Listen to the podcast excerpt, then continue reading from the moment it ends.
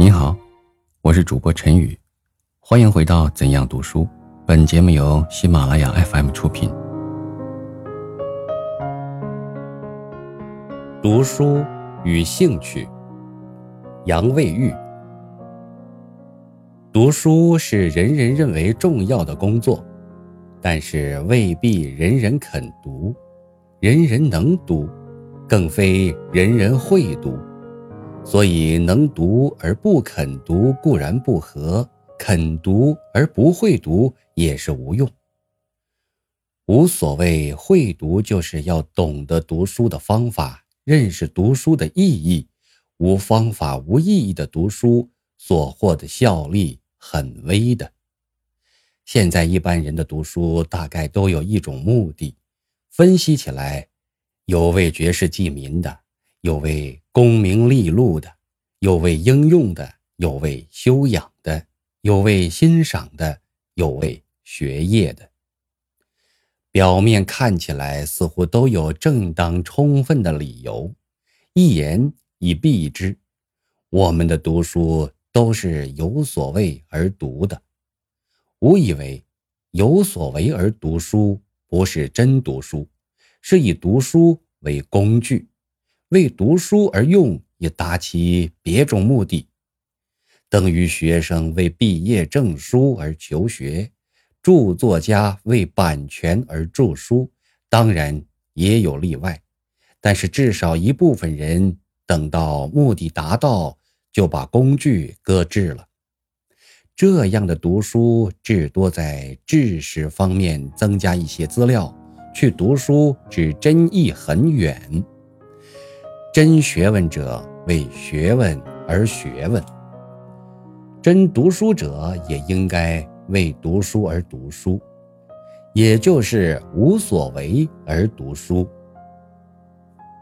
凡做事无所为而为的，必对于其事有深切之了解，浓厚之兴趣，有终生已知的决心，有不可须于理也的情绪。那么可以达到成功之境，并且可以使他生活愉快而富于意义。小孩子为游戏而游戏，虽汗流浃背，还是乐此不疲。假使上了学为分数而体操，他的情绪就不是这样了。读书也是如此。假如为了什么而读书，达到目的以后。对于读书的兴趣要渐渐的淡了，达不到目的也要渐渐的灰心起来了。因此，吾以为读书不应该夹杂其他目的。若是问为什么要读书，就答他为读书而读书。虽然话虽如此，要大家明白这道理也不是容易的。所以，唤起读书兴趣是提倡。读书最好的方法，兴趣是人生生活中最重要的条件。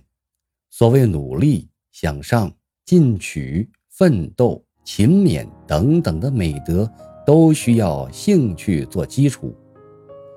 据心理学家言，兴趣是一种情感作用。人们从事一种工作，虽耗精力，而能感到快乐与安慰。愿为而不愿为，这就叫做对于这件工作有兴趣。古人所谓“读书最乐”，又有所谓“书中自有黄金屋”，“书中自有颜如玉”等，都是形容读书的乐趣。假如没有培养读书的兴趣，就领会不到这样的乐处，这是显而易见的事实。有人说，人们从事一种工作，怎样才可以发生兴趣，是勉强不来的。假如某种工作和他的个性不适合，或是不合需要，结果必不能发生兴趣。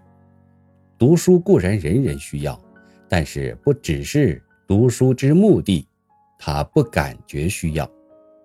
怎样可以引起？他读书的兴趣呢？此说当然也有一部分理由，但绝不是绝对的。